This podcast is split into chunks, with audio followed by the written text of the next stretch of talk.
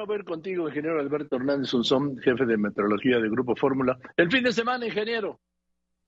Con todo gusto, Joaquín. Y bueno, se viene un ingreso de un frente frío fuerte en Baja California, Sonora y Chihuahua, con vientos helados, chubascos y también nevadas. Para la zona de la Ciudad de México, Joaquín, eh, un descenso importante de la temperatura mínima, el sábado 7 grados, el domingo 5 grados y el lunes 12 de diciembre en 3 grados centígrados en promedio en la zona de la Gustavo Amadero, precisamente, Joaquín, toda la zona central con temperaturas de menos 2 a menos 3 grados centígrados, tanto el Valle de Toluca, Teoloyucan, Zacatlán, Tlaxcala, toda la zona central que viene hacia la zona de la Basílica, tendrá temperaturas realmente muy bajas, Joaquín.